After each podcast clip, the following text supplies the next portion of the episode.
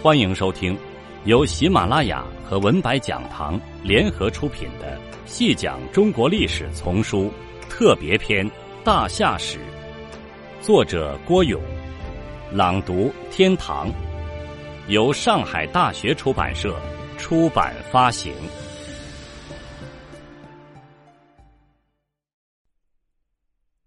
第二十九集。远古时代的洪水大泛滥，是人类历史性记忆中的一个永远的痛。有历史学家做过统计，全世界包括中国、埃及、巴比伦、希腊、北美印第安人在内的六百多个地区的民族，都用纪实或神话故事的形式追溯当时洪水泛滥的惨烈情景。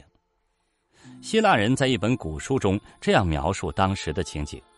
天一下子黑了下来，黑的分不出天和地，分不清白日和黑夜。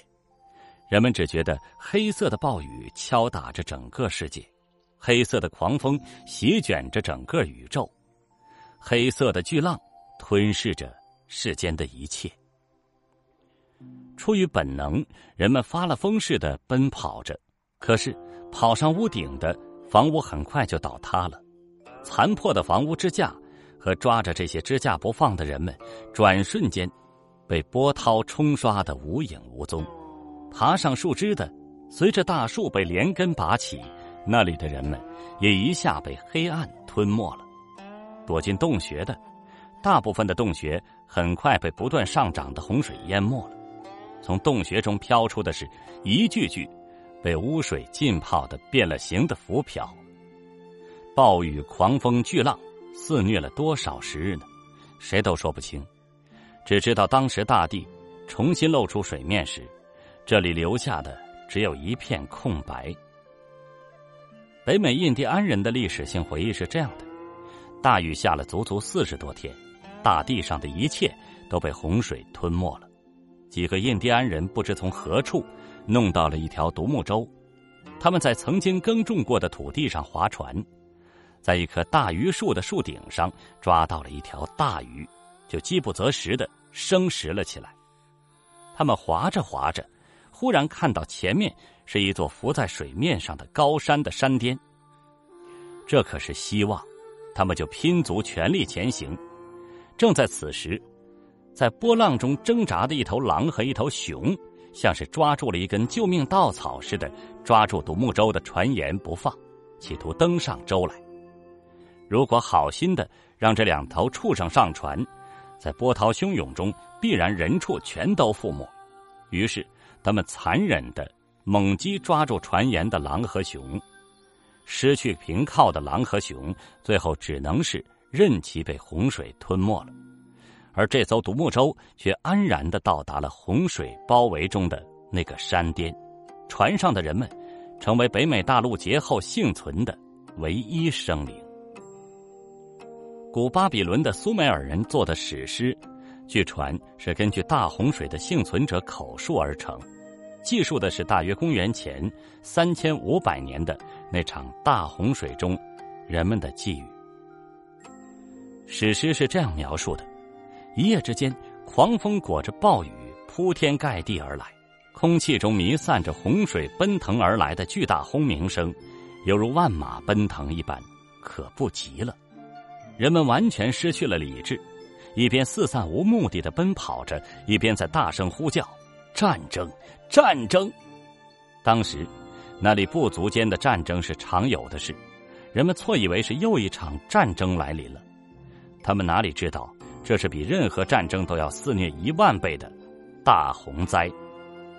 大洪灾肆虐了一百五十多天，眼看那里的生灵就要灭绝了。这是从天上飞来一座大山，实际上不是从天上飞来的，是地壳变动出现的造山运动。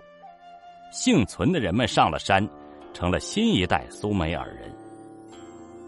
古巴比伦史诗记述的那场大洪灾，是世界各地大洪灾记述中唯一有时间标识的。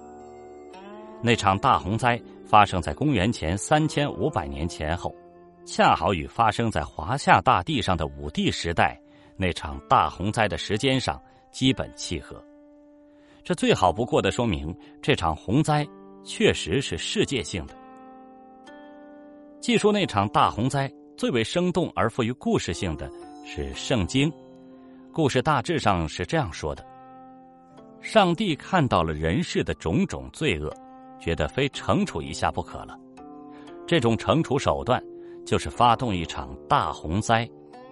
但是，据西方宗教界人士的说法，上帝发动这样一场大洪灾的目的，不是要灭绝人类，而是要让善人统治大地。可以相信，上述这些多少带有一点神话和宗教色彩的故事，实际上都是有相当的史实为依据的。相对而言，中华大地上的这场大洪灾，持续的时间更长，而应对的策略。也更务实，举措也更为具体。中华大地上的这场大洪灾来势汹汹，正如史诗上说的：“洪水滔天，浩浩淮山壤陵，下民其忧。”意思是说，大洪水把整个大地淹没了，到处是滔天的白浪。不但是整个平原地带是白茫茫一片真干净，就是那些原先的丘陵地。也淹没到了水下去了，那些高峻的大山才露出一个小山头，这真是苦煞了百姓，愁煞了众生。还有些史书写的更惨烈，说亡古之时，四极废，九州裂，天不肩负，地不周载，火烂炎而不灭，水浩洋而不息，猛兽食专民，鸷鸟绝老弱。不止洪水吞没生民，而且猛兽也乘机肆虐横行，吞食了众多的专民。更为令人不堪的是，这场洪灾的时间也特别的长。如果从武帝中的第二帝颛顼时代算起，那么中经高辛、尧和舜时期，至少绵延有数百年的时间吧。我们当然不能单凭后期形成的文献资料和相关的神话传说构架历史。历史需要科学的证明，说尧舜禹时期气候反常、洪水频发，应该是有相当充分的科学根据的。许多古环境专家的研究结果证明，在距今四千七百到四千年左右，神州大地的广大范围内出现了气温大幅度降低及降雨量不正常的反常气候。根据竺可桢先生。中国近五千年来气候变化的初步研究，以及其他科学家的相关著作显示，在此一时期，我国的江苏、浙江、上海、内蒙、北京、辽宁、河南、甘肃等地，的确发生了异常的气候状况。还有学者指出，在长江中游发现的距今四千多年的湖北石家河龙山时期的城址。可以理解为是那场大洪灾的历史见证。石家河城址的城墙外，往往有宽达十数米乃至数十米的护城壕，这些护城壕有的是利用了天然河道，有相当部分则是人工挖掘而成的。很明显，这些作为的主要目的就是抵御洪水。研究远古文化的著名学者王大有认为，在距今。四千七百到四千年之间，又一次洪水发生。洪水的高峰在距今四千二百到四千一百年之间。洪水虽然没有距今八千五百年那次大，但此时人口较前密集，各氏族经济和文化较前进步，因此留给人们的印象也就比前深得多。当此之时，正是尧舜禹治水期。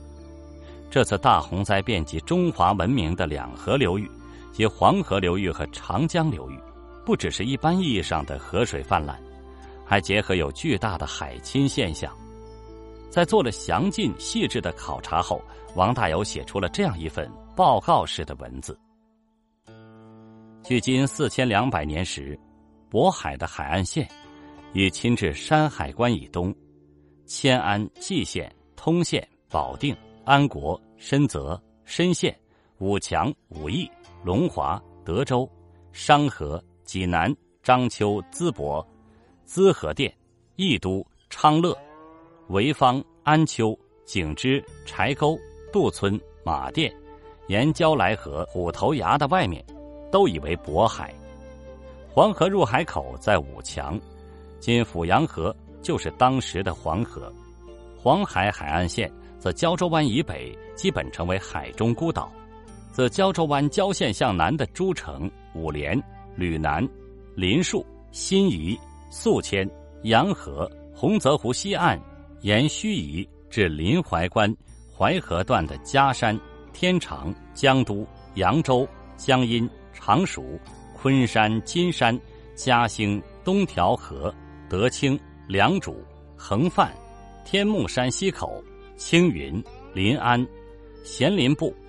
西兴、马山、马渚、慈溪、龙山都已在海边，整个太湖地区北至常州，西到茅山，南到天目山，皆被洪水淹没。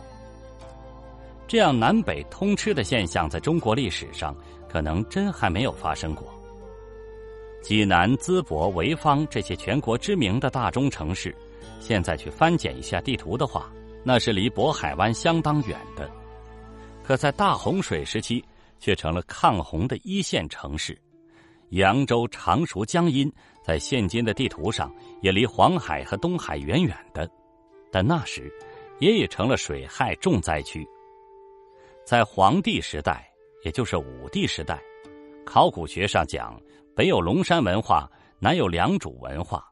龙山文化以黑陶著称于世，良渚遗址发现的蛋壳陶制品。到如今还难以复制，梁主人的玉器名闻宇内，梁主人的航海术天下无双，被世界誉为太平洋航行第一团队，这些都是中华儿女引以自豪的事。可是，在如此严酷而突如其来的大海侵面前，山东龙山文化受到了重创，而梁主人的命运更惨，全军覆没。无情的历史是这样告诉人们的。良渚文化从距今四千二百年开始中断，至四千一百年有一道零点三到一点五米的淤泥或泥炭层，从此开始高度文明区成了寂寞无人烟的无人区，其间是洪水茫茫之时。良渚文化因大洪水和大海侵而打上了一个可悲的休止符号。历史工作者的笔下也是有温度的。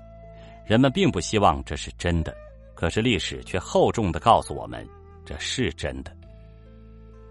满之敏先生对这场海侵的距离感描述的更清晰，他写道：“在环渤海湾地区，距今六千到六千五百年间，出现最高海面和最大的海侵范围，高海面延续到距今五千年左右，侵入到现代海岸线以内。”数十千米，到达今天津市以西，在长江三角洲地区，可能在距今六千五百到四千年间出现最高海面和最大海侵。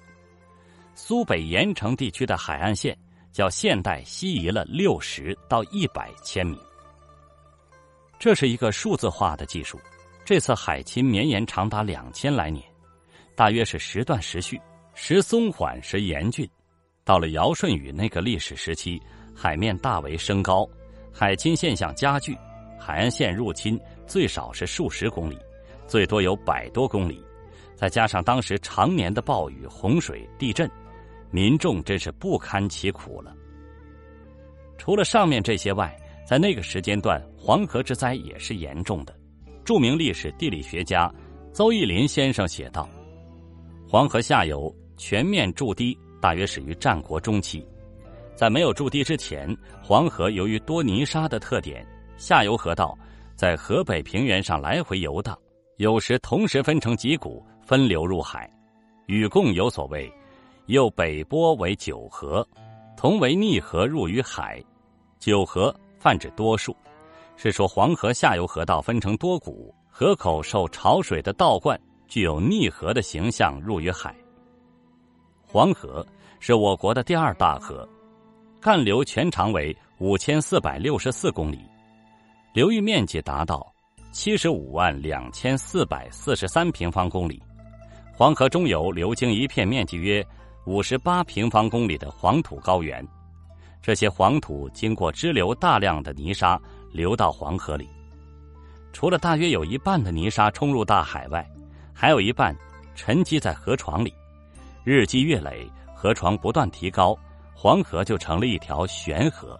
到武帝时代，这种现象已经相当严重。